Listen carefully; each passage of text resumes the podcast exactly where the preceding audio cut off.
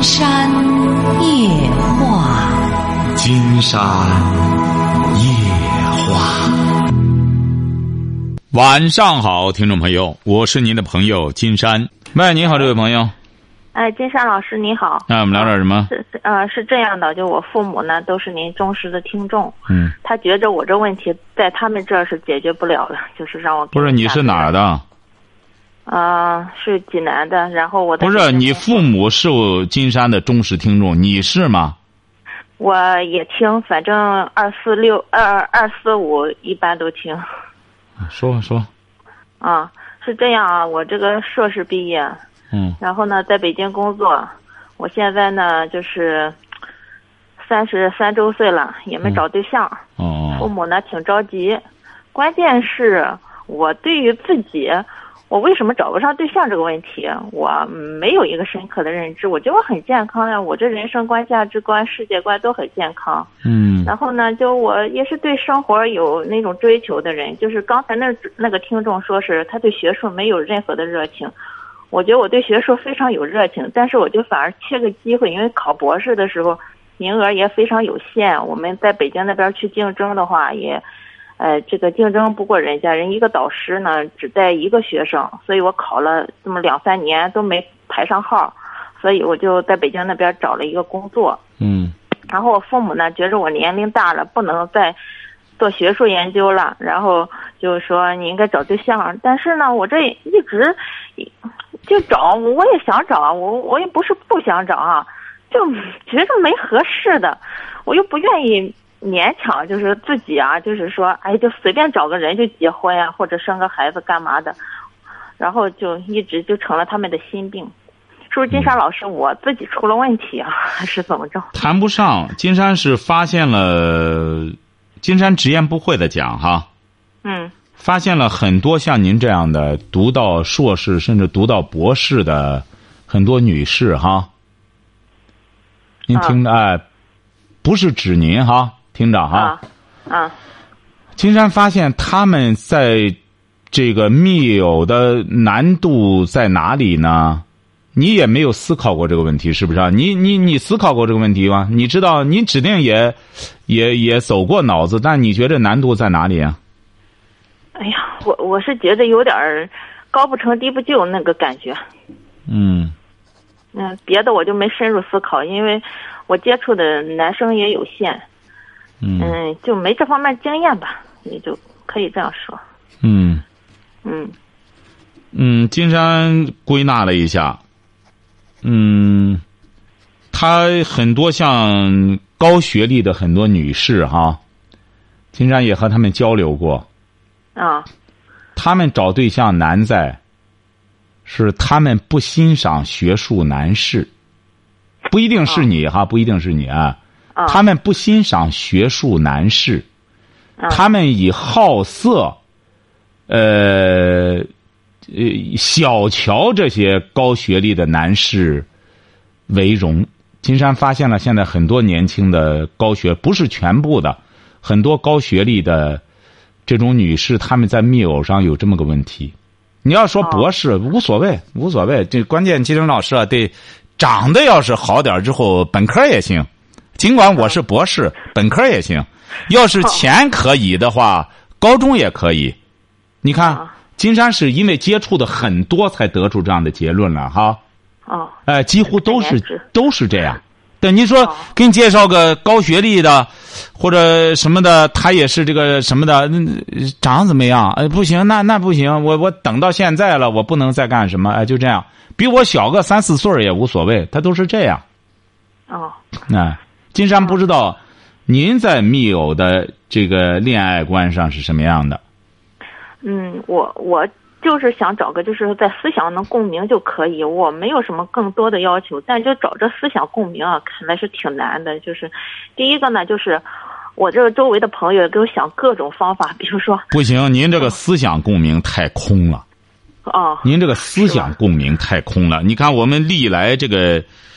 呃，自古以来说这个找对象，他没有说思想共鸣的，而是什么呢？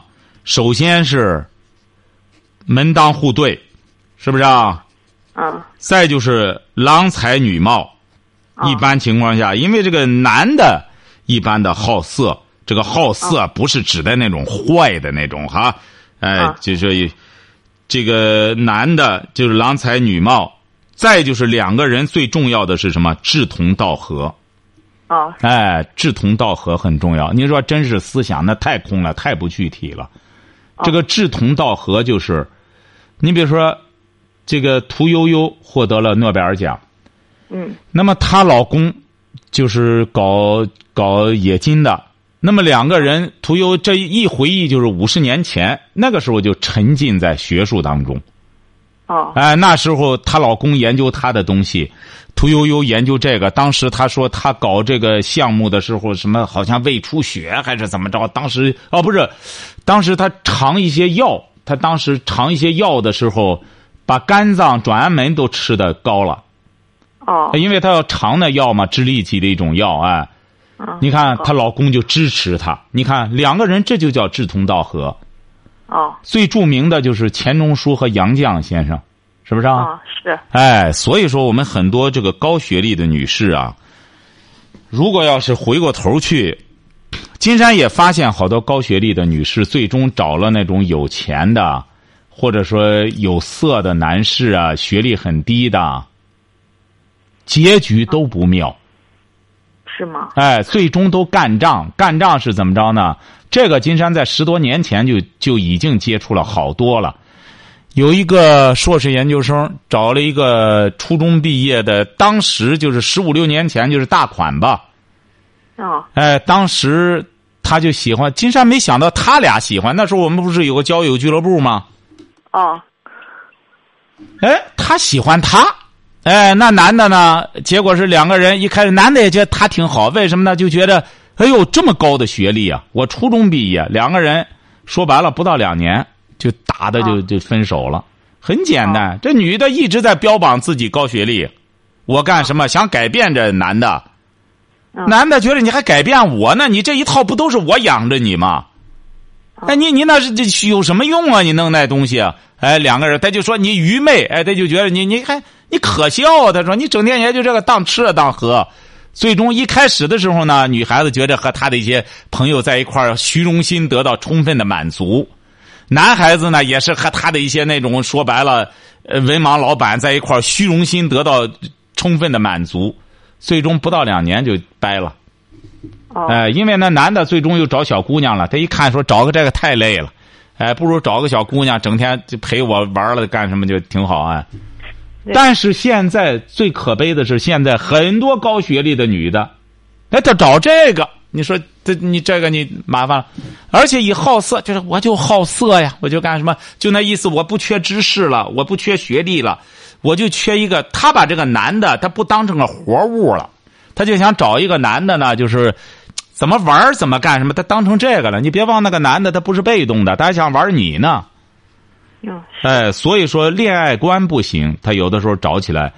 你别有的时候，金山也看到，你看有些高学历的女孩，哎，那男的还真不错，就是长相稍微干什么的，哎，这女的不行，哎，就个头干什么的那不行，他必须得找那高大全的。你又找高大全的，那人家高大全的还得想找那，说白了，那女的还得养眼的呢。结果弄来弄去的，大家都是以貌取人。嗯，最终以貌取人，这女的看着男的真好，哎，真帅气，真看。她看着好，你别忘了，百分之九十的女孩是以貌取人的，是不是啊？是啊你这里还是要以婚姻来要挟人家，人家有些小女孩还像这种帅哥，说白了陪着他睡一觉就就很荣幸了。现在很多女孩就以献身为荣幸，你说你怎么能争得过人家呢？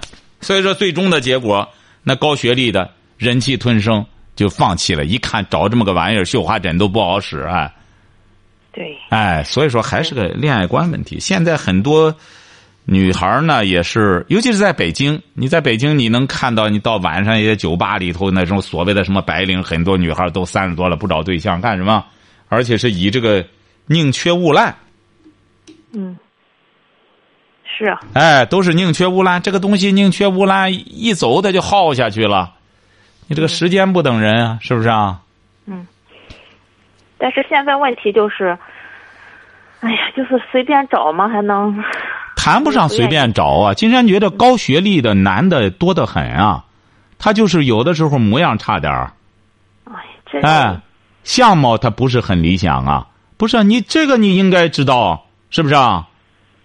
你现在问题是很多女孩她以这个来来来来取这个什么？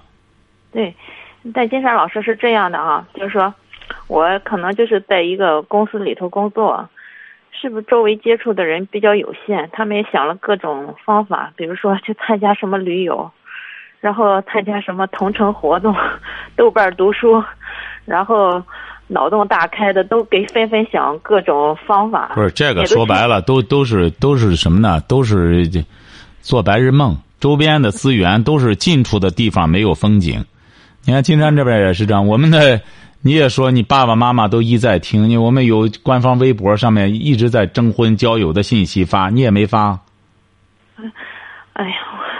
是啊，我我可能这方面比较有惰性哈，就是。谈不上惰性，这正因为惰性的才通过这种方式呢。惰性的发了之后，等着别人追他。那你关键是你这方面就是说这个人啊就是这样，包括这个你这个搞学问，需要的是什么？需要自信，需要自信，晓得吧？嗯。找对象也得需要自信。是，这个自信来自于哪里呢？实际上，很多女孩没有搞清楚。嗯。哎，包括很多男孩你看他向别人求爱了。嗯。哎，就问金山：“那我挺喜欢那女孩我我我想向她干什么？我我怎么给她张口呢？我怎么就不敢给她张口呢？”金山说：“你不敢，你就不要张口了。为什么？因为你心虚。嗯。哎，我为什么心虚呢？因为你一无所有。啊，对呀，我现在倒是没房子没车，是啊，你光看人家好了，那你啥也没有，你怎么去追呀？是不是啊？嗯。哎，他关键还是一个自信问题。女孩也是这样。嗯。女孩要谈对象了，你要看上这个男的了，那么你能够自信配得上这个男的，而且我能够让你幸福。嗯。我绝对能让你幸福。我懂得妻子是个什么样的角色。我懂得妻子应该做什么。实际上，作为成熟的女性，你比如你已经三十了，那么三十来岁的女孩就相相比之下比较成熟了。对。要是再一种懵懵懂懂，我没没没干什么，光这这这不可爱了。所以说很简单，就要一种成熟的魅力来展示自我。那么我将来会怎么样？怎么样来料理家庭？我将来会怎么样？你得有这一套，哎。所以说，你也要确定，你要找个什么样的？金山是觉得啊，嗯，那种高学历的女孩找那种所谓的有钱人，并不科学。除非这女孩说白了，奔个学历，也就是当个花边用的。嗯，就像前段时间有一个挺干什么的视频一样。金山听说已经半年了，说就就可能你也看到了，到处传那个视频。这半年这一年多前传那个视频，到说自称自个儿是清华毕业的。哦，我知道了。哎，在一个什么尾牙的活动上，什么成天上面，他就在顶上说，我就认为当全职太太是不是啊？嗯。哎，我就不喜欢搞学问，哎。我二十年，我考了个清华，我运用了二十年，终于把清华那个都抹掉了，对我参加的产生的负面影响。就那那个女的，嗯，哎，金山觉得像那种女人，就比较适合找个大款。哦，哎，因为怎么着呢？说白了，一个人考上清华呀，他无非就是好好的学习就能考上，可以这样讲。嗯，哎，今年金山接触了不少这个高考的这个同学，还平时说白了就是这样。他们要是能够拿出百分之五十的精力来的话，就考上清，就是到清华那个分是没问题的。啊。可是真正的拥抱学问是另外一个概念。嗯。是不是啊？是。华罗庚没有读大学，他是真研究学问。嗯。陈景润没有读博士，是不是啊？嗯，他是真研究学问。我们现在这么多人搞学问的人，呃，读博士的人，最终怎么样？最终，我觉着也就是为了个工作吧。不是，他最终就是经商，是不是啊？嗯。哎，你比如说，就像谁一样，柳传志的女儿，柳青。现在才知道柳青，说原来那个滴滴打车是他弄的，是不是啊？对，是。那么最终他北大毕业，然后又哈佛毕业，最终说白了都成了他经商经商用来当做的一个招牌，是不是啊？嗯，是。哎，他不是说我这个，因为北大，它不是个商学院，是不是啊？是。哎，北大它不是以商学院著称的，哈佛也不是以商学院著称的。那么我们大家都挂上这两个牌子，最终的结果我就是做买卖。实际上说白了，做买卖很多做买卖成功的人，金山可以这样讲，看到好多高中学历都用不着。嗯。哎，你就是做买卖，越是说白了差不多了之后，这个买卖人就是说白了在商言商，他用不着你什么学问。嗯。就说我们中国很大的买卖人王永庆，台湾的王永庆。是不是啊？嗯嗯，台商最富的，他小学毕业，是的，是不是啊？照样成为干到最最大的富翁啊！嗯，哎，所以说现在我们有一个非常可可笑的现象，就是很多买卖人顶着高学历的桂冠，那你顶着这个干嘛呢？是不是？啊？你比如说像这个，包括那个呃雅虎还是搜狐那个张朝阳，也是留美的博士，那最终就是做买卖。啊，对。所以我觉得整个社会的这种价值观都偏了，而且我父母吧都老觉着说，你看这么大年纪了，你也不降低标准。不不不不不不不不不，社会的价值观没有偏。金山指的是什么意思呢？实际上，金山举的这个例子就是说。这些人本身就没有沉浸在学问当中，人家一直是对钱感兴趣，晓得吧？嗯。包括说清华那个，表面上说我长得很丑，怎么着怎么着，实际上显然他长得不丑，是不是啊？他才那样来说，实际上让人来进一步关注她多么美，她是一种另类的标榜，就是说好像是无意识的一种刻意的标榜。就是说，她就是属于弄了个清华的招牌，哎呦，那就是才女了。那再有，当然她也不是说就很漂亮了。就是说，她如果在才女里边，应该算是有貌的了。那么，起码是五官是端正的。那么说，他就是以清华的这个招牌，很有可能。最终遇到个富商或者什么的，最终娶了她了，他就说：“我就当全职太太了，我对学问不感兴趣啊，我是好色呀，我干什么？我这人呢，我当全职太太，但是我最讨厌干家务呀，孩子我也不管，我也不教育他，我的孩子的作业我都不辅导啊，也不知道这女的是干嘛的，是不是啊？清华毕业的，但是一边说清华对他干什么，一边金山觉得。”让人们听下去，唯一的他的招牌就是他的清华的招牌，然后听完了，让人感觉到这真是清华的耻辱。哎，所以说怎么着呢？这些人学习的目的，他是想弄个招牌。我们实际上现在社会没问题，而是有些人呢，他自己的价值观畸形，他本身不喜欢学问，他愣弄个高学历。那么弄来之后，他就想拿着这个高学历来换取某种东西。那么在换取的这个过程中，必然会遭受一些问题。经常举一个很简单的例子，现在像央视，央视很很很多人都辞掉央视了，你看到了吗？现在央视主持人。看了张张天明，金山觉得有些人居然这样说说啊，有思想的都离开央视了。金山觉得这种说法真是太可笑了，也不知道人们怎么得出来的这种结论。有思想的都离开央视了吗？央视人才济济，说白了。再者说，只能说有些人，你比如当崔永元他不一样，因为他是直接到广播学院当教授去了，是不是啊？是，你像有一些他是想经商，他对这个真正搞这个东西不感兴趣，他还是对钱感兴趣。嗯，是不是啊？嗯，哎，就是说这些人不能说有思想，他在央视。再者说，央视像现在像有些话题主持人，根本不是他在搞，而是一大帮人在后面给他写稿子。团队。哎，他是个团队给他写稿子，那么这个稿子挺好。那么他为什么走？他不影响央视，为什么呢？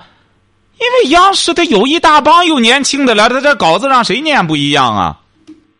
嗯所以说，一定要记住，存在的它就是合理的。你像这个大平台，央视这个大平台，它不缺人，而我们有些人，你要记住了，你真正想搞学问，你才能在一个学问的舞台上立得住脚。嗯你要想对挣钱感兴趣，那么你比如说，就像史玉柱这些人，明显的他就是商人，人家就是就是对挣钱。你看绕来绕去就是绕钱，包括马云这些人，你看绕来绕去就是绕钱。是哎，所以说，金山是指的我们很多高学历的人一定要搞清楚了自己，我是喜欢学问，还是喜欢钱，嗯还是更需要的，是眼巴前儿我要我的面子，我要满足我的虚荣心，这一切一定要先搞清楚。对那么终生要和学问为伍，那么我就要找一个搞研究的人，搞研究型的人，我们在一起，我搞我的，他搞他的，我们起码不相互打扰。嗯你比如像山大很多老师就是那，你看山大很多教授，你到他们家去之后，他们都是夫妻俩，一个人在一个屋里，那是真搞学问啊！这边写他的论文，那边写他的论文，你看这就是搞学问的人。嗯。你看我们现在有些人就是我不喜欢学问，那么我喜欢虚荣心，我喜欢还是面子，我再等等，那这另外一另外一种婚姻，那么我需要的是钱，那么我就要，那就是说，最终这个学历就成了一个交换的资本。我是交换学问，我还是交换面子，我还是交换钱。嗯就是这么个问题要解决了，解决了这个，才能去面对自己的婚姻问题。哦，关键还是个定位问题吧。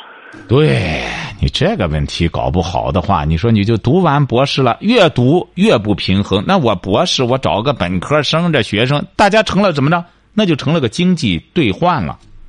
这个人要真正有了学问了，因为这个女的，她是搞研究的，那么她很有学问。嗯那么她甚至发现，这个男的，他没上过学，但是他在这个领域走得很远。那么我就要嫁给他，将来我要和他在一起研究。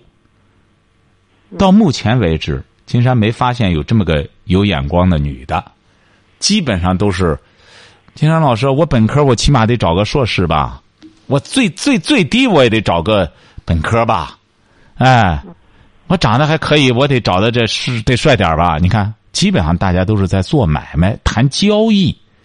那么谈交易呢，就不能缺斤短两了，大家都得斤斤计较，就得谈这些事儿。对，哎，是的，嗯其实婚姻说起来是很世俗的。哎，你既然是真正这个，要是就是要说起来，婚姻也是很高雅的。你像人家钱钟书和杨绛这样的婚姻，你看两个人是不是啊？那就那就哎，那就不一样。嗯，金山老师是这样，就我父母吧，就一直就好像感觉我已经贬值了，就感觉我年纪大了，再不找，再不就是随便找一个，可能就找不到了。我就金山觉得您不能老说您父母，你自己对你自己得有一个评价。对、哎我，自己你自己你自己要如果现在老是，那父母怎么办？他有劲儿使不上啊！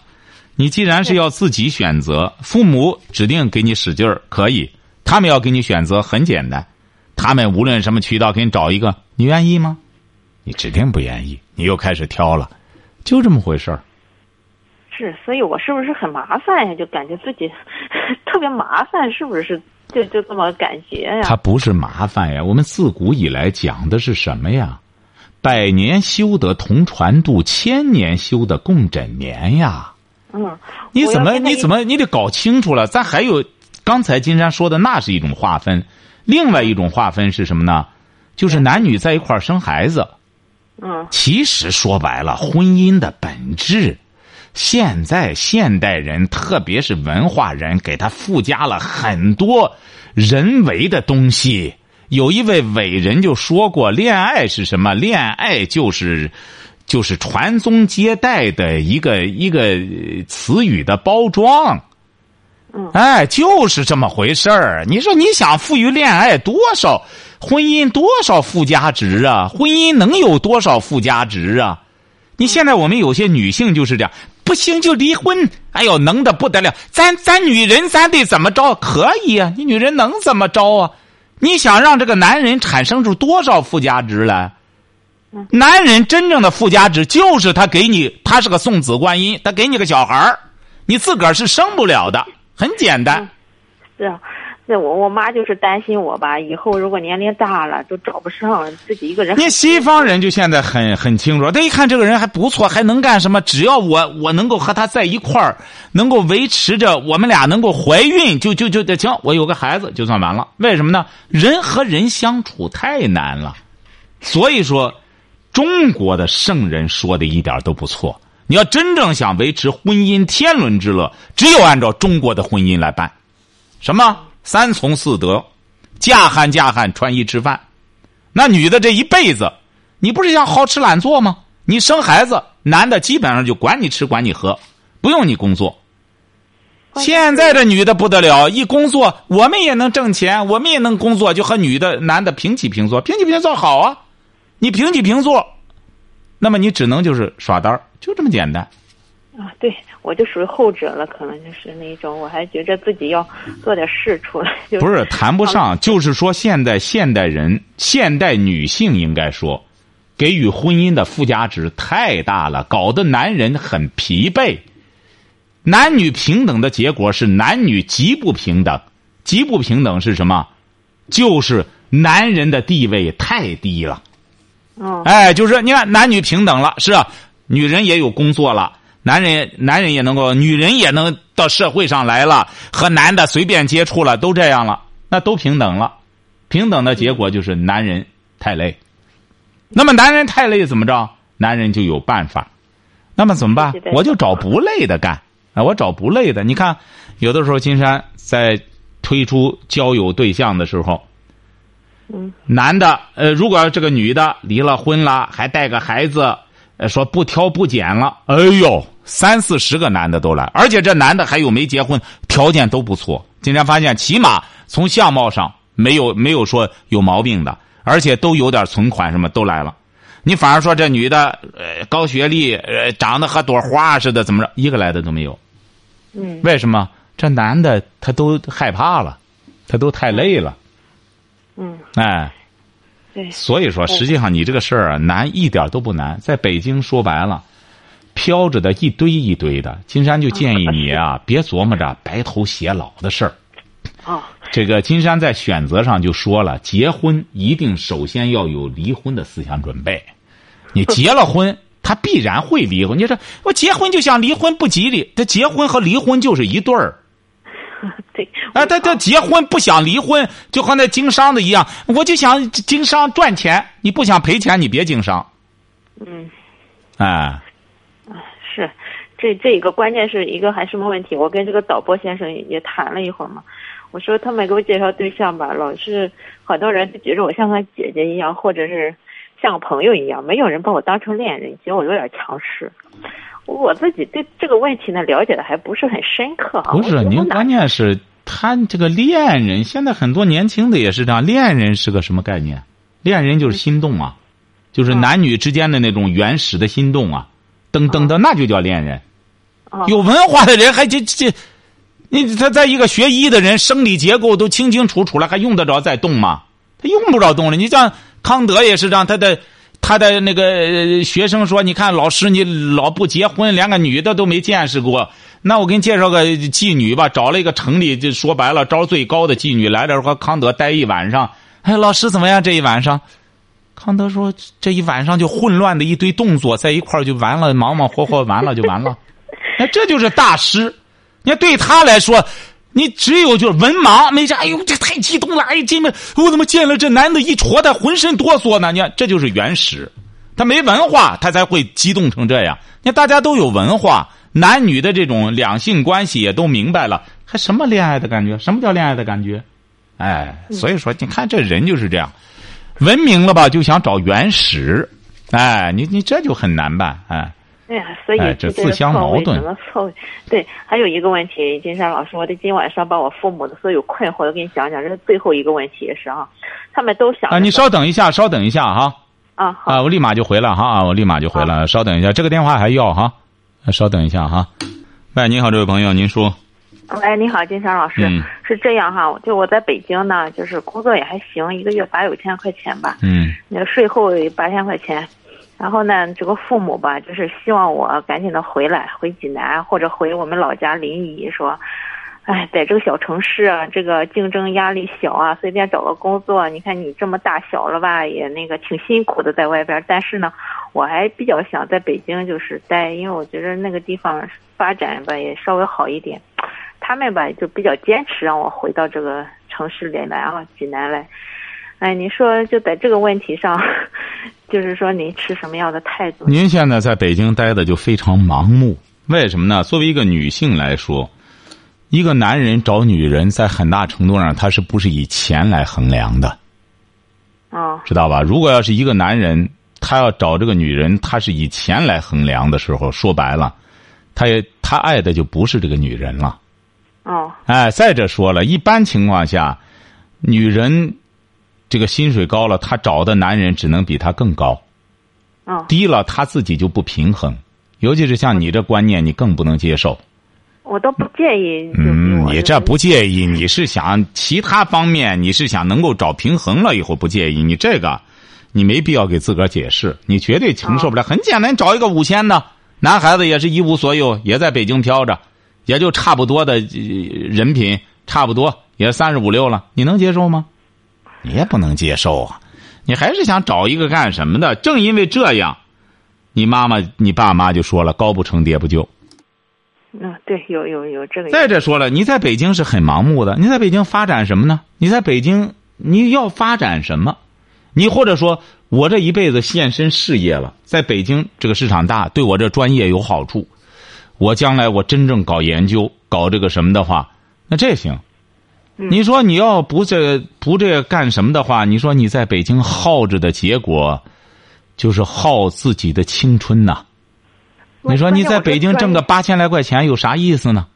不，关键我这专业在这个城市里头。你学的什么专业啊？运动人体科学。不是运动人体科学，你在北京现在干什么工作呢？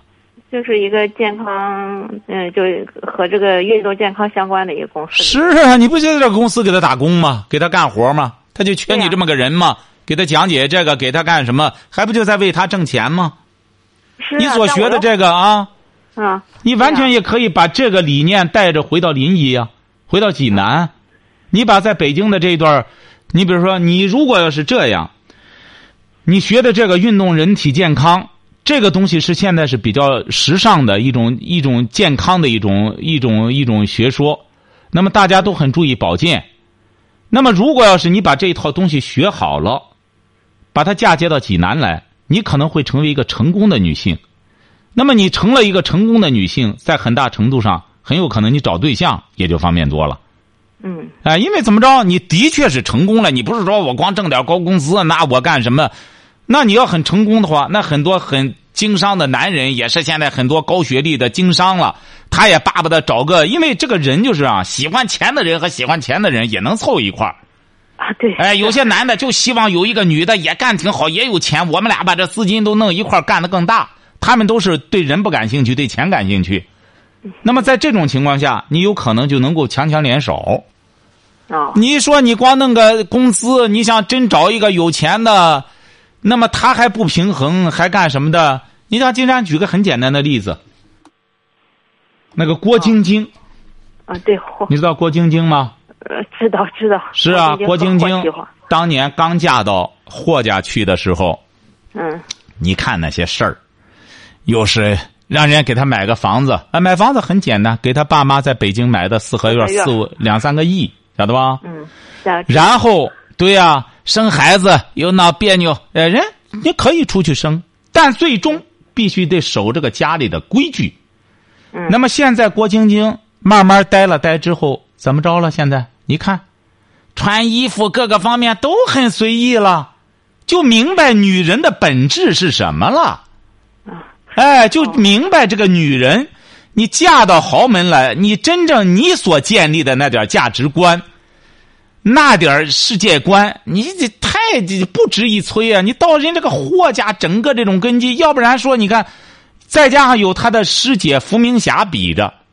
那伏明霞就是伏明霞，就说真是才貌双全啊！当年什么当跳水皇后的时候，那长得也好，干什么的？最终一旦人家嫁了谁，嫁了那那那那那的富豪，哎，很简单，我就是全职太太。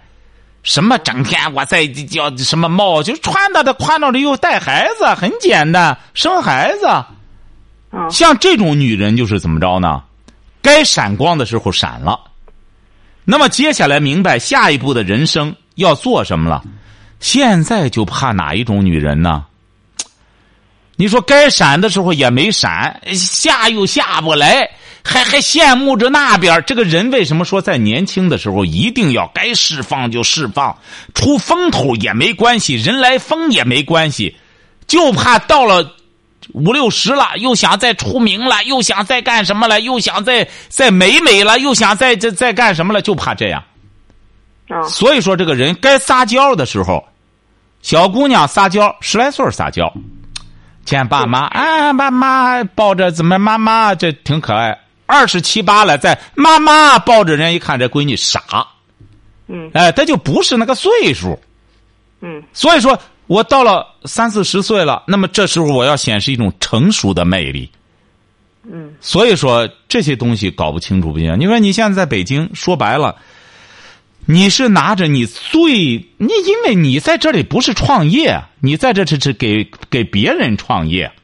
嗯，你是在学的你现有的知识，在为人家一个公司打工，晓得吗？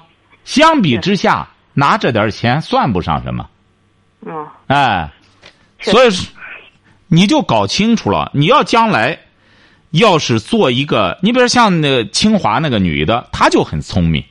我就是要最终驾驭一个男人，这个男人傻呀！你看他也是想三想四，我让他想不了。这是我已经让他呃得跟了我十六年了，这这男的也就磨磨平了，是不是？哎，所以说你看。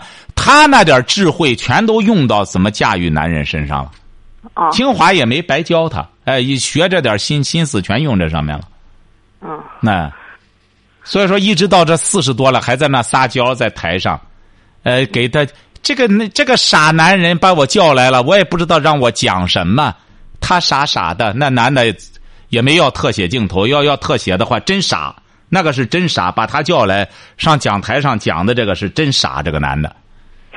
哎，所以说你这个得搞清楚了。你爸妈呢？他是因为他是站在一个这个接地气的这个这个位置上，他为你考虑的也不是不考虑你的事业，而是他觉得作为一个女性呢，因为你并没有打算独身，你也一直在想找对象。那么你要找对象的话，你就要面对现实。嗯，哎，你现在就是一个处于一个比较尴尬的一个什么？如果要是你自己不认为尴尬，金山觉着这是最好的一种心理状态了。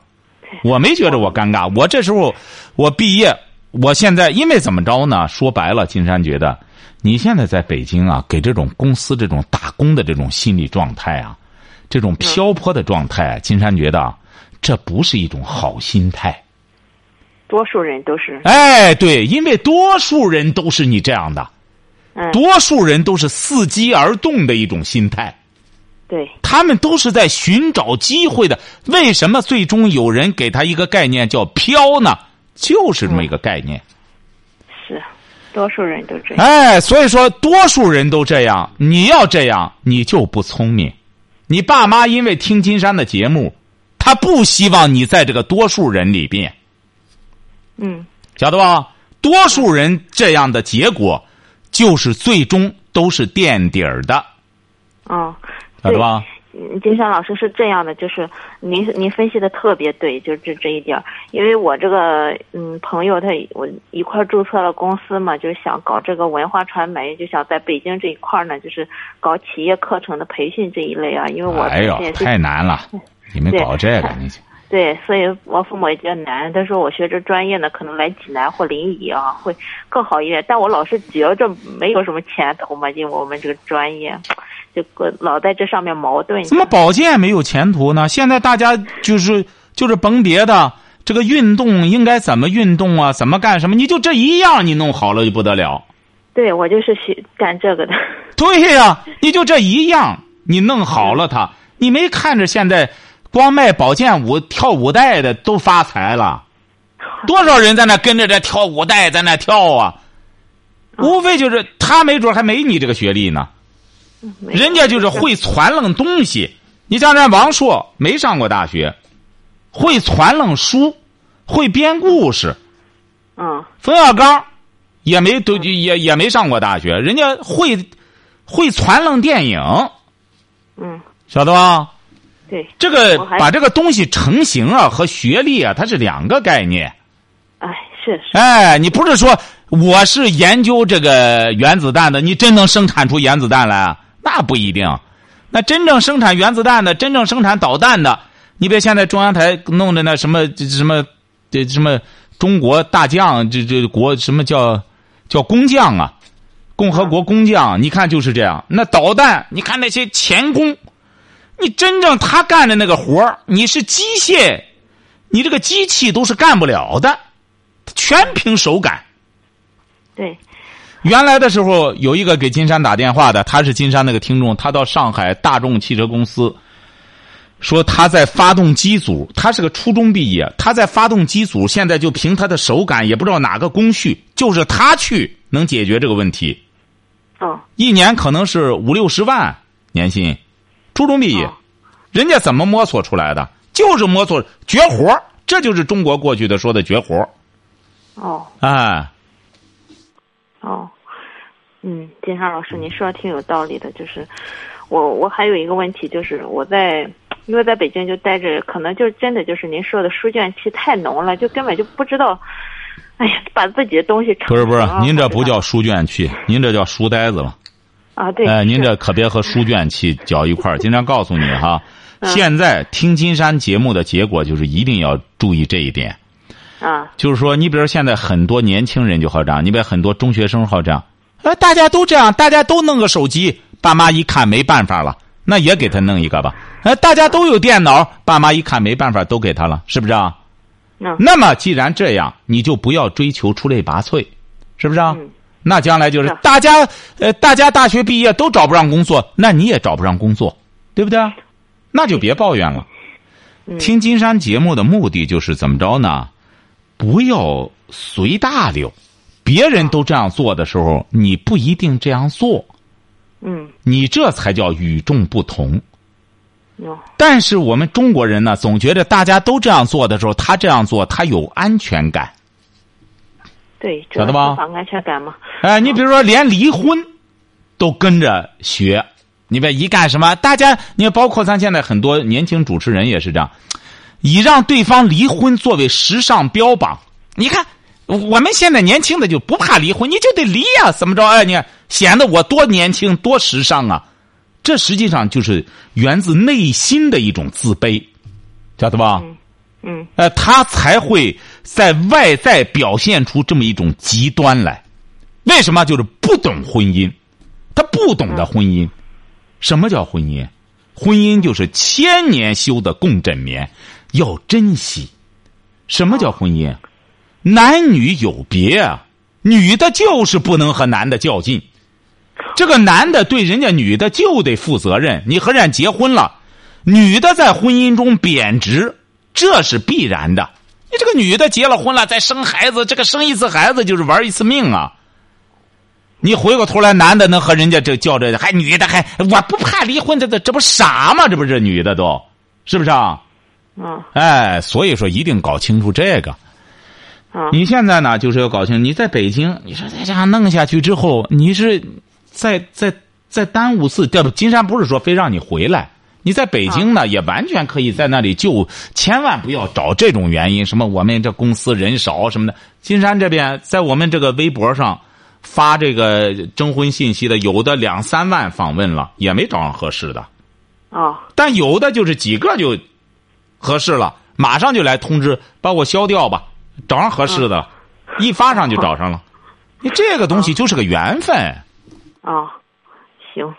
金山老师，我明白了。我觉得哎，一定要你明白了什么呢？金山就告诉你两个字：要务实。务实。浪漫是可以，可以无限制的浪漫，怎么干什么知道？但是生活一定要务实。对，我就就像您说的，因为我这半年吧，一直就身体不好，原因是什么呢？就是，哎呀，就跟跟人家心态不好，心态不好，心心态不好。我我不是我跟你讲讲这个事情哈。就我有个同事，他需要钱，然后我就把钱借给他了。他说他那个事情挺急，然后呢，我我就一头脑一热，把信用卡也刷给他了。然后后来呢，人家不还我信用卡了，我就自己还信用卡。哎呀，我当时我就觉得多少钱？啊嗯，信用卡也得三万块钱吧。那这个你怪谁？你还说听金山的节目呢？你要听金山的节目，你就不会做出这，你可不要说你傻。这种行为的背后，说白了就是一个观念的问题，就是个观念的问题。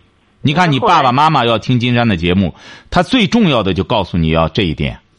对，我这后来我我就根本就是对这人与人之间的信任就产生很大的错。你本身你这个你做错了，你为什么要怀疑人与人之间的关系呢？你看我们现在很多人就是这样。你比如有些朋友也是这样，有些朋友问金山说：“我很好的同学，他透支了银行透支了钱了，人家要罚他的钱，怎么着怎么着的？对，是。他要借我的钱，借我的钱，说还上之后，将来他会怎么着怎么着？”金山说：“你有钱吗？”他说：“我也没有多少钱，我就是得给我爸妈要点钱，因为他实在是太难了。现在，金山说你也难，你为什么要给他这钱呢？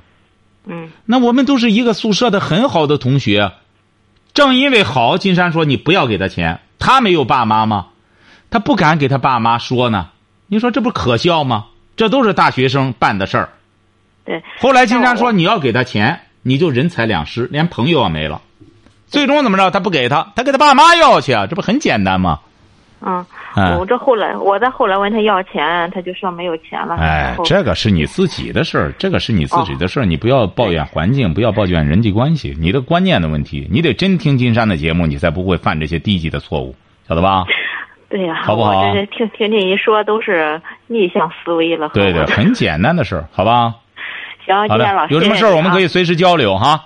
对，还有我也是您微博呃那个微信的订阅号的观众啊。啊，好的，那你有什么事儿，你在微信上也可以直接给我发那个留言就行哈。啊，行，好的，好，再见，向你爸妈问好哈。啊，好，好嘞，好，再见。好，今天晚上金山就和朋友们聊到这儿。